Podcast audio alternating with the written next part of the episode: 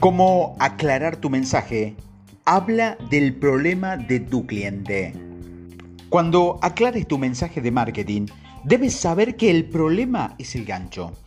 Un relato no se pone realmente en marcha hasta que el personaje principal se encuentra con un problema. Puedes decirnos el personaje o el nombre del personaje donde vive, con quién sale y qué quiere, pero hasta que no aparezca un problema que le supone un desafío, el público se preguntará, ¿cuándo va a empezar la historia? Entonces, ¿cómo se traduce esta verdad de los relatos a los negocios? Significa esto, hasta que no empieces a hablar de tu producto o de la marca como la solución al problema de alguien, no estarán interesados. El problema es el gancho. Hasta que el narrador no introduzca el reto al que se enfrenta el protagonista, el público se queda sentado preguntándose de qué va el relato. Piénsalo. La película solo se vuelve interesante cuando entendemos que Jackson no tiene ni idea de quién es.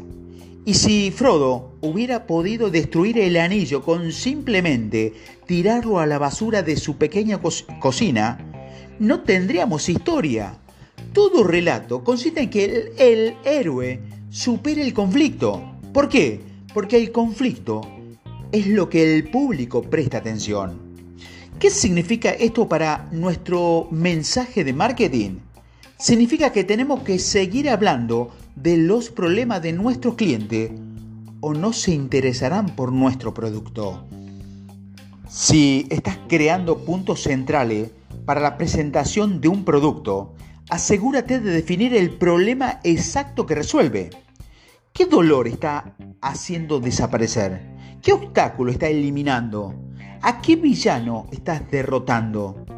Hazte estas preguntas y la respuesta revelará por qué vale la pena comprar tu producto.